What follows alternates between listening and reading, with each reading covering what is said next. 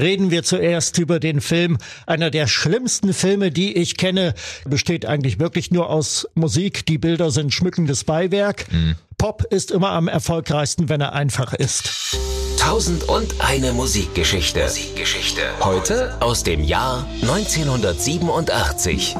Schönen guten Tag zusammen, hier sind wieder die beiden Musikverrückten. Lutz Stolberg ist wie immer im Studio, langjähriger Musikjournalist bei verschiedenen Radiosendern und natürlich Musikexperte durch und durch. Ja, und ich bin Carsten Richter, ich arbeite auch beim Radio, bin genauso musikverrückt und ja, zusammen wollen wir 1001 Musikgeschichten zusammentragen. Diesmal sind wir in den 80ern, 1987 um ganz genau zu sein. Damals ist ein überaus erfolgreicher Film in die Kinos gekommen mit einem überaus erfolgreichen Filmsoundtrack, der bis heute die Gemüter spaltet. Außerdem klären wir, warum es nie zu einem Duett zwischen Michael Jackson und Prince kam, warum eines der größten Rockalben der 80er lange Zeit überhaupt keine Sau interessiert hat und warum 1987 auch ein großartiges Jahr für U2 war. Wie immer dabei natürlich auch die erfolgreichsten Songs unsere Plattengeheimtipps und der unvermeidliche historische Überblick, Lutz. Ja, genau. Und da haben wir drei wesentliche Ereignisse. Zum einen in der Bundesrepublik die Barschel-Affäre. Alle wissen, worum es geht. Uwe Barschel damals tot aufgefunden äh, in der Badewanne.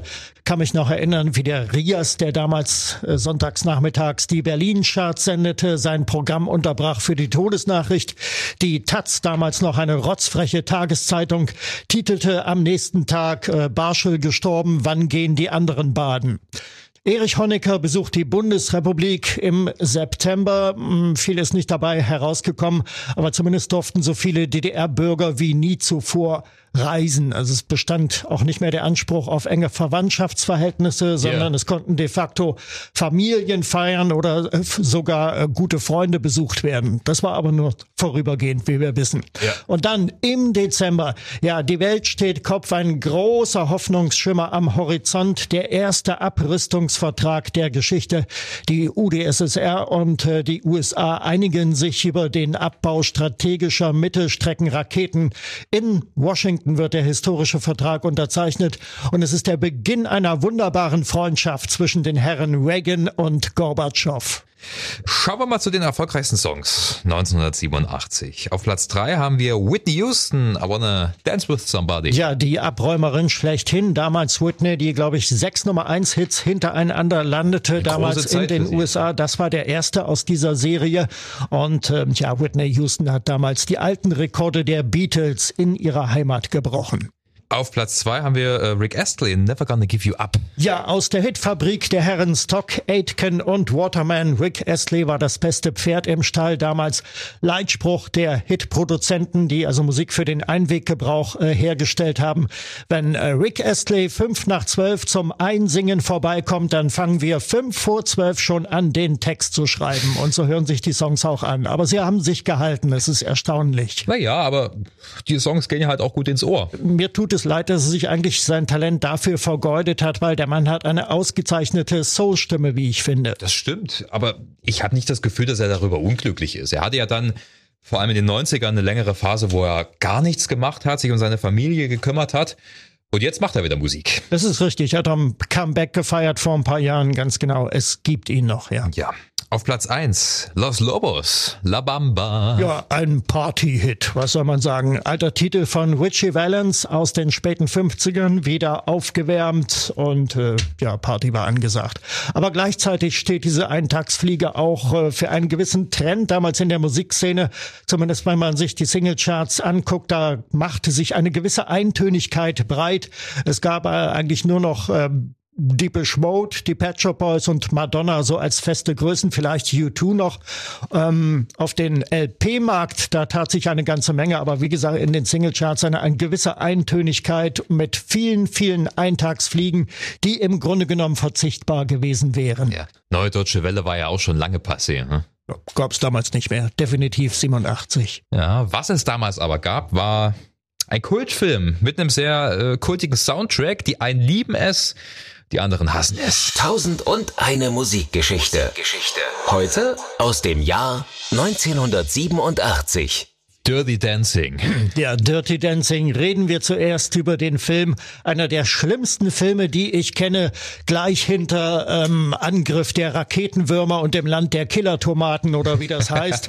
und äh, ich habe dieses furchtbare Machwerk äh, mit einer Handlung, die du zum Mond schießen kannst. Äh, 1989, also mit zweijähriger Verspätung, so war das in der DDR gesehen. Damals am Kulkwitzer See in Leipzig, da war ein Wellblechkino aufgebaut, also eine Wellblech Hütte als Kino. Ungefähr 50 Mann passten rein, immerhin. Und da lief Dirty Dancing. Und was soll ich sagen? Es war ein unvergessliches Erlebnis. Nicht der Film, sondern das Kino. Bist du, bist du da alleine hin oder hast du da ein Date oder wie hat man das damals gemacht? Zu Dirty Dancing? Ist man da so aus Neugierde hin? Also man kannte den Film ja nicht. Das war ja also der neue westliche Filme waren erstmal immer gut. Die musste man sich anschauen und äh, wie flach der Film nur wirklich ist, das äh, wussten wir vorher nicht. Ich hatte da also höchste Erwartungen, die dann auf ganzer Linie enttäuscht wurden. Ja. Und ich bin mit einem Kumpel damals dahin gegangen. Er also fand es auch so furchtbar wie ich. Aber legendär ist ja trotzdem der Soundtrack geworden. Ob man jetzt den Film ja. mag oder nicht, äh, die Songs kennt man auf jeden Fall. Das äh, kann man wohl sagen. Also die, die neuen Songs, die da entstanden für den Film, als natürlich auch die alten Rock'n'Roll-Standards, die da äh, verwendet wurden. Also Big Girls Don't Cry mit den Four Seasons und äh, Sealed with a Kiss kommt, glaube ich, auch drin vor. Brian Highland. Größtenteils 50er, 60er Songs, ja? Ja, ja, genau. Äh, wie kam es eigentlich dazu? Ich meine, klar, der Film spielt ja äh, Anfang der 60er, das passt ja schon ganz gut. Aber warum gerade diese Songs? Ja, es ist also so, dass die Drehbuchautorin Eleanor Bergstein in dem Film ihre eigene Kindheit in den 60ern verarbeitet hat. Die Frau muss eine sehr schwere Kindheit äh, gehabt haben bei dem, was dann da rausgekommen ist als Ergebnis. Und äh, bei Proben beziehungsweise einigen Aufnahmen liefen dann auch Songs aus ihrem privaten Musikarchiv. Ach so, die, die wurden dann gleich verwendet. Naja, gut, schön. So schnell kann es gehen. She's Like the Wind ist äh, so eine bekannte Nummer, die nicht aus den 50ern, 60ern ist aber ursprünglich auch nicht für Dirty Dancing vorgesehen war, oder? Ja, von Patrick Swayze, dem Hauptdarsteller, der eigentlich auch ganz passabel singen konnte, soweit. Der sollte eigentlich in einem anderen Film Grand View USA äh, schon 1985 verwendet werden, wurde dann aber doch nicht genutzt. Der Song blieb also liegen und nachdem Swayze den Produzenten von Dirty Dancing ein Demo vorgespielt hatte, waren alle begeistert und so wurde der Song dann für den Film aufgenommen. Ich gerate immer ein kleines bisschen ins Straucheln, wenn es um Time of My Life geht. Das ist ja so die, die, die bekannteste Nummer aus Dirty Dancing. Bill Medley und Jennifer Warnes singen das Ganze. Aber wer, wer ist das überhaupt? Bill Medley von den Righteous Brothers, eigentlich ein Mann der 60er. Ja, ja. Und wir kennen You've Lost It, Loving Feeling zum Beispiel, Produktion von Phil Spector ja, aus den 60ern. Unchained Melody kennt man ja, auch. Genau, natürlich. Und äh, Jennifer Warnes, die amerikanische Sängerin, die wir kennen aus den Bereichen Country, Folk und Pop und die auch mit äh, Joe Cocker ein sehr erfolgreiches äh, Duett aufgenommen hatte. Ja, eigentlich sollten ja noch Donna Summer und Joe Esposito den Song aufnehmen, aber Donna Summer mochte den Filmtitel nicht. Weil Donna Summer, und das ist eine sehr interessante Sache, eigentlich deutlich spießiger und äh, konservativer war als, als ihr Image. Also im Prinzip das komplette Gegenteil. Da gibt's ganz äh, schlimme Zitate von ihr. Äh, jetzt auch, also sie hat ja, glaube ich, äh, AIDS als die Schwulenpest äh, bezeichnet. Damals AIDS auch ein wichtiges Thema. 1987 sollte man dran denken ist damals überhaupt erst definiert worden, die Krankheit, und äh, so richtig leider auf schreckliche Weise bekannt geworden. Ja, und das von einer Sängerin, die eigentlich in schwulen Clubs groß geworden ist, wenn man so will. Richtig. Naja, alles nur Fassade im Musikbusiness, so läuft das. Aber zurück äh, zu Dirty Dancing. Warum ist äh, dieser Soundtrack so ein Riesenerfolg geworden? Hat das mit dem Film zu tun? Wahrscheinlich, oder? Ich würde sagen, das hängt mit dem Film an. Also ja, beides lief da parallel, der Soundtrack und der Film. Bei dem Film muss man nicht groß überlegen. Der besteht eigentlich wirklich nur aus Musik. Die Bilder sind schmückendes Beiwerk. Mhm. Und ja, das war's dann an. Pop ist immer am erfolgreichsten, wenn er einfach ist. Das ist ein schöner Satz. Den rahme ich mir ein. Das nächste Album ist äh, überhaupt nicht schlicht und einfach, ganz im Gegenteil, ganz aufwendig produziert und natürlich trotzdem riesengroßer Erfolg gewesen, denn es stammt von Michael Jackson, den King of Pop. Tausend und eine Musikgeschichte. Geschichte. Heute aus dem Jahr 1987. Bad. Große Platte damals gewesen, oder? Ja, es war ein Riesenhype, als die rausgekommen ist. Genau fünf Jahre nach Thriller im Spätsommer 87, äh, weiß ich noch. Da gab es also ein, ein Zeitpunkt, äh, es war irgendwann zu mitternächtlicher Stunde hier in Mitteleuropa, äh, dass der Song, also der erste Song daraus, I Just Can't Stop Loving You, das war die erste Single-Auskopplung seiner Welt-Uraufführung erlebte. Und äh, alle Radiosender haben es dann auch gespielt, ja. Man knüpfte gewaltige Erwartungen an Jacko und äh, zumindest mit dieser ersten Single-Auskopplung, der doch ein eher seichtes Liebeslied, ähm, hat er diese Erwartungen natürlich nicht erfüllt, aber insgesamt, wenn man die Platte durchhört, ähm, kommt da schon einiges auf einen zu, also Dirty Diana zum Beispiel, The Way You Make Me Feel, ein Killer-Song, wie ihn der Produzent Quincy Jones selber bezeichnete, was natürlich prägend ist äh, für diese Scheibe. Sie hatte in keiner Weise mehr schwarze Anleihen, da ist kein Funk und kein Soul im äh, strengeren Sinne jetzt mehr vorhanden. Es ist eine, eine sehr weiße Popplatte eigentlich für den Mainstream. Man hört auf jeden Fall gleich, dass es eine fett produzierte Platte ist. Die haben ja sicherlich weder Kosten noch Mühen gescheut. Das ist richtig, ja. Es waren ja ähm, eine ganze Menge Duette eigentlich ursprünglich vorgesehen, unter anderem mit Diana Ross, Whitney Houston, Aretha Franklin, Barbara Streisand und Prince. Yeah. Zustande ist davon kaum was geworden. Äh, Prince war ja vorgesehen für den Titelsong Bad. Ach, den echt? wollte er aber nicht singen und er meinte, also der Song würde auch ohne ihn ein Hit. Später hat er sich dann sehr, ähm, naja, abfällig über das Album geäußert. Er meinte, äh, der Albumtitel wäre deshalb so kurz, weil auf dem Cover nicht genug Platz für das Wort pathetic, also bemitleidenswert war. Zwei Duette finden sich dann schließlich auf der Scheibe. Das eine mit Stevie Wonder, Just Good Friends und mit Cedar Garrett, I Just Can't Stop Loving You. Stimmt das eigentlich, dass der da wieder Unmengen an Songs produziert hat und sogar aufgenommen hat und davon wurden dann bloß ein Bruchteil verwendet? Also Jackson soll bis zu 60 äh, Songmanuskripte ins Studio äh, geschleppt haben. Da schlug natürlich Quincy Jones, der Produzent, die Hände über den Kopf zusammen. Und ähm, naja, 30 kamen dann so in die engere Wahl. Jackson wollte eigentlich ein drei CD-Box-Set herausbringen, aber Quincy Jones hat Michael dann überzeugt, eine normale LP zu veröffentlichen. Quincy Jones hat, glaube ich, mal später gemeint, dass die Arbeit so stressig gewesen sein muss, dass sie Aufnahmeteams in, im, im Schichtbetrieb gearbeitet haben und er hat bis zu 170 Zigaretten am Tag geraucht. Ach du liebe Zeit. Ja. Armer Kerl.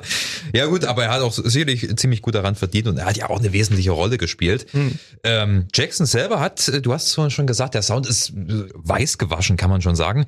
Und digitale Sounds kommen auch sehr äh, zu tragen. Genau, also viele Synthesizer und äh, Michael Jackson hat sich sehr damals für die Aufnahmetechnik äh, interessiert.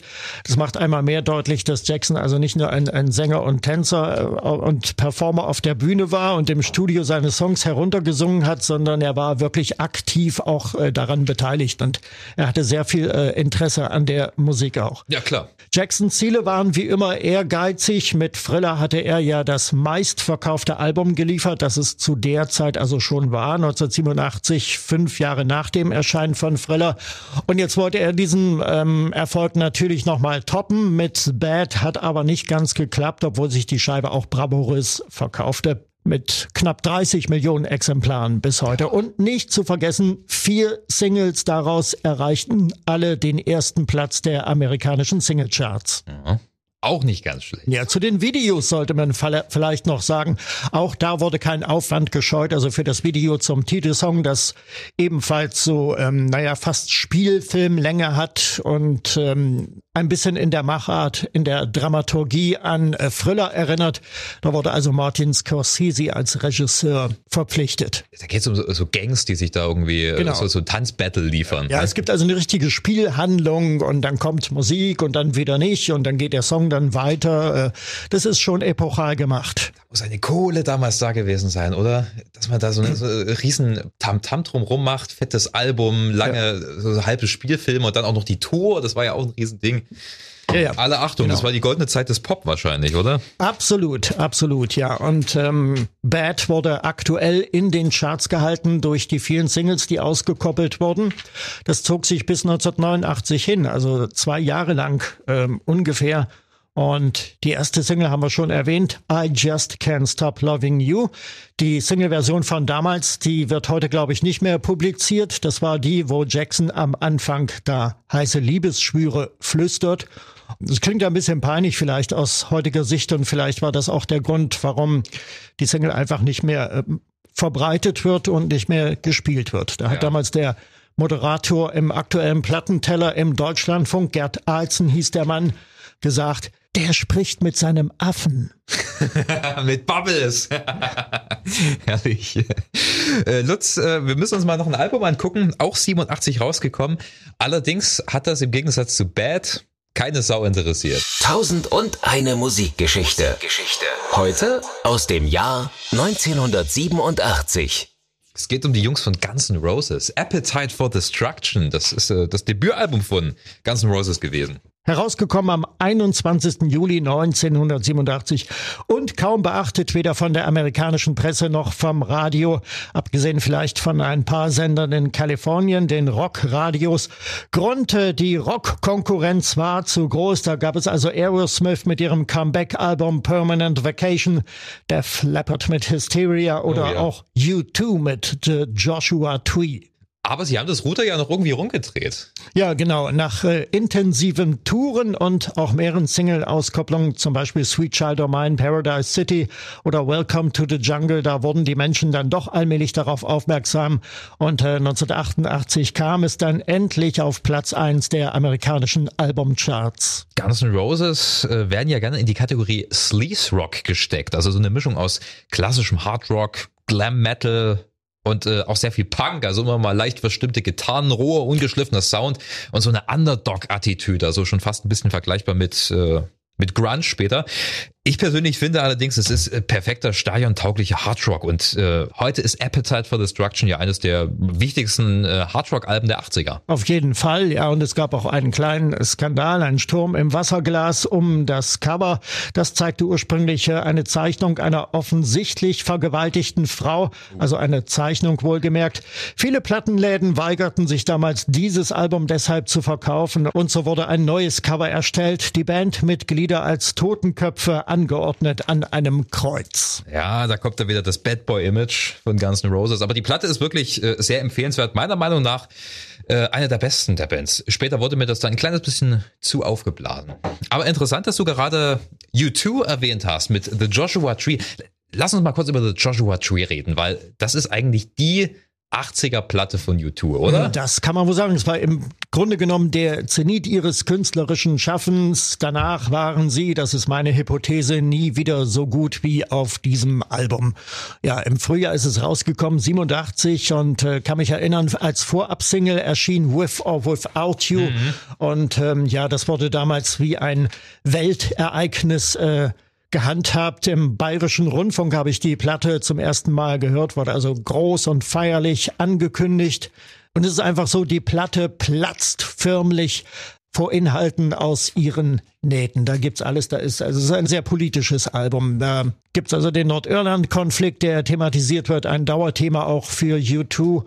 Dann ähm, Bullets the Blue Sky, der zurückgeht auf ein persönliches Erleben von Bono, dem Sänger in El Salvador, Mittelamerika, ein Land, in dem damals Bürgerkrieg herrschte, ein Militärjunta praktisch äh, Krieg gegen ihr eigenes Volk führte mit den berüchtigten Killerschwadronen ja. und äh, amerikanischen Bombardements Songs und ja, Bono hat das ähm, aus nächster Nähe alles erlebt und eben diesen ergreifenden Song daraus geschrieben. Dann gibt's ein, ein Stück über einen heroinsüchtigen Mann, der um seine Sucht zu finanzieren eine größere Menge Heroin schmuggelt. Ja, uh, Running to Stand Still heißt der Song. Ja. Und ähm, ja, sowas alles kommt dort unter in den Songs. Kein einziges Stück darauf ist irgendwie banal. Und ja, dass ja. die Songs so leidenschaftlich wirken, mag auch dem Umstand geschuldet geschuldet sein, dass U2 die Scheibe ihrem ein Jahr vorher verunglückten Roadie Greg Carroll gewidmet haben.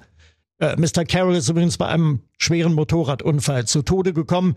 Er war unterwegs im Auftrag von Bono, der sich da wahnsinnig mit Schuldgefühlen beladen ah. fühlte und das wohl zum Teil auch auf dieser Platte abarbeiten wollte. Du hast vollkommen recht, es gibt keinen schwachen Song auf der Platte. Und ich finde wirklich, dass die äh, Jungs sich mit dem, mit, mit der Platte richtig selber gefunden haben, was den Sound betrifft. The Edge mhm. zum Beispiel, der Gitarrist, der hat ja so eine ganz eigene Art und Weise, seinen Sound zu kreieren. Ja. Der nutzt ja für sein Leben gern Delay. Gitarreneffektpedale, ja, die er er zwischen seine äh, Gitarre und seinen Verstärker schaltet. Normalerweise hast du da immer eins. Ja, das wiederholt den Sound. Du spielst eine Seite an und äh, dann wiederholst das in bestimmten Abständen. Er nutzt allerdings zwei bis drei. Und dadurch kriegt er so einen richtig fetten Gitarrensound hin, äh, der dann letzten Endes nicht klingt wie einer, sondern wie drei, vier Gitarren. Ja, also äh, dieser U2-Stadion-Sound, der dadurch entsteht. Absolut. Also U2 damals auf dem Höhepunkt ihres Erfolgs. Bei einer anderen Band war das in diesem Jahr nicht ganz so klar. Tausend und eine Musikgeschichte. Geschichte. Heute aus dem Jahr 1987. Jetzt ist mal wieder der Moment gekommen, wo wir über Pink Floyd reden. Das machen wir sehr oft in diesem Podcast, aber ist natürlich auch wirklich eine unglaublich wichtige Band. 87 haben die Jungs ihr allererstes Album ohne ihren Mastermind Roger Waters rausgebracht. Genau, die erste Platte ohne Roger Waters erschienen im Herbst 87, A Momentary Lapse of Reason. Gute Songs, die meisten stammen von David Gilmour äh, und Bob Aswin, dem Produzenten, yeah. der mitgemischt hat. Pink Floyd bestand damals nur aus Nick Mason und David Gilmour. Rick White, der Keyboarder, kam erst im Laufe der Tournee dann wieder äh, ja. zur Band. Wurde ja äh, 79 gefeuert, haben wir auch drüber Von geredet Roger Waters. Podcast über das Jahr 1979. Roger Waters ist ja die große Figur gewesen, äh, vor allem in den 70ern hat er die meisten Songs von Pink Floyd geschrieben und auch das Image der Band maßgeblich geprägt. Sind Pink Floyd eine andere Band gewesen, 87? Ja, eindeutig. Ähm, ich muss sagen, als ich die Platte das erste Mal gehört habe, sie wurde bei DT64 damals komplett gespielt. Der Lutz Bertram hieß der Moderator. Das war an einem Freitagabend. Da lief die Scheibe also komplett und ähm, ich war ein bisschen ernüchtert. Für mich klang das so, als würden die Beschmode eine Platte machen und sie wollten so klingen wie Pink Floyd. So kam das rüber. Für mich fehlte einfach Waters, das Schmerzerfüllte, das Martialische. Das habe mhm. ich ein mhm. bisschen äh, vermisst ist. Heute sehe ich es ein bisschen anders. Ähm, es ist eine Scheibe, die man sich gut und gerne vom ersten bis zum letzten Song anhören kann. Ähm, aber so richtig warm bin ich mit dieser LP doch nie so richtig äh, geworden. Ich persönlich kann mich auch nicht anfreunden mit den Pink Floyd nach äh, der Roger Waters Phase. Muss ich ehrlich so sagen, mir fehlt da der Biss. Es sind gute Songs, klar, aber es ist halt nicht mehr das gleiche wie früher. Genau es hat mich emotional nicht besonders ja, ja. berührt. Man hat das Gefühl, sie verwalten bloß noch ihr Erbe und das ja. war's. Es ist musikalisch gut gemacht, aber hm, naja. 1987 sind jedenfalls ein paar Platten rausgekommen, die ich viel lieber empfehlen würde und deswegen kommen wir jetzt zu unseren Plattengeheimtipps, lieber Lutz. Was hast du mitgebracht?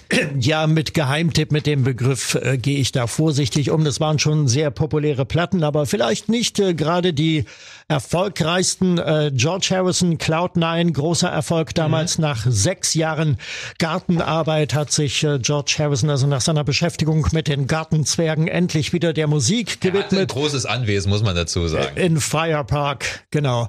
Und ähm, ja, gutes Album zum Durchhören. Viele berühmte Leute waren beteiligt. Kollegen wie Elton John, Ringo Starr hat Schlagzeug gespielt und äh, Jeff Lynn vom ELO hat ja. die Scheibe produziert. Das hört man auch. Alles, was Mr. Lynn anfasst, klingt ja dann irgendwie ein bisschen nach ELO.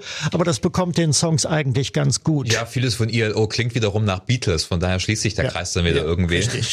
ja, ist eine genau. schöne Platte. Ja. Stimmt. Vielleicht sei noch mit auf den Weg zu geben, die letzte Platte vom Alan Parsons Project Gaudi. Es geht um den spanischen Architekten Antonio Gaudi. Also wieder eine thematische Platte äh, Antonio Gaudi hat die Kirche der Heiligen Familie in Barcelona ähm, errichtet, an der ja immer noch gebaut wird. Die wird wahrscheinlich niemals fertig werden, diese Kirche. Ja. Und äh, ja, ihm hat Alan Parsons äh, mit Eric Wolfson zusammen haben sie eine ganze Platte gewidmet. Das Ergebnis ist wieder top. Aber leider die letzte LP vom Alan Parsons Project. Danach trennte man sich. Ja. Ich habe eine New Wave Band dabei und zwar Echo and the Bunnymen. Kennst du die? Echo and the Bunnymen sind bekannt aus Liverpool übrigens. Ja, ja. Stammen die. Das ist meiner Meinung nach eine der interessantesten New Wave Bands der 80er ja. gewesen. Die haben wirklich sehr, sehr gute Songs geschrieben, die immer so die Balance hinbekommen haben zwischen massentauglich, schon radiotauglich und es ist experimentell. Und die haben für sich einen Sound kreiert. Klar, der geht ganz deutlich in die New Wave Ecke, aber trotzdem erkennst du sofort, das sind Echo and the Bunnymen und niemand sonst. Ja, der Sänger hat eine sehr charakteristische Stimme und die Gitarre auch einen ganz eigenen Sound. Also unbedingt mal anhören. Im deutschsprachigen Raum leider nicht so bekannt, aber ähm, ist wunderbare Musik. Das Album heißt genauso wie die Band, ist aber nicht deren Debüt. Lieber Lutz, 1987. Wunderbares Jahr, unglaublich viel passiert, gute Platten rausgekommen und mich ärgert es ein kleines bisschen, weil, weil eigentlich äh, hätten wir noch eine ganze Reihe mehr. Also äh, Depeche Mode, Music for the Masses zum Beispiel oder Midnight Oil mit mhm. Diesel and Dust. Also wunderbare Alben. Vielleicht ein andermal. Beziehungsweise definitiv ein andermal. Ähm, ich bin sehr zuversichtlich, aber nächste Folge wird das wahrscheinlich noch nix. Nächste Folge geht's dann wahrscheinlich in vollkommen anderes Jahr. Mal gucken, wo uns der Zufallsgenerator dann hinbringt. Lieber Lutz, äh, soweit erstmal. Hat wie Spaß immer. gemacht, danke. Mhm. Und wie immer, falls ihr Kritik oder irgendwelche Hinweise und eine Meinung habt, geht einfach mal auf rsa-sachsen.de, dort könnt ihr uns ein Feedback geben. In diesem Sinne, vielen Dank fürs Einschalten. Wir hören uns dann in der nächsten Folge 1001 Musikgeschichten. Bis dahin, ciao.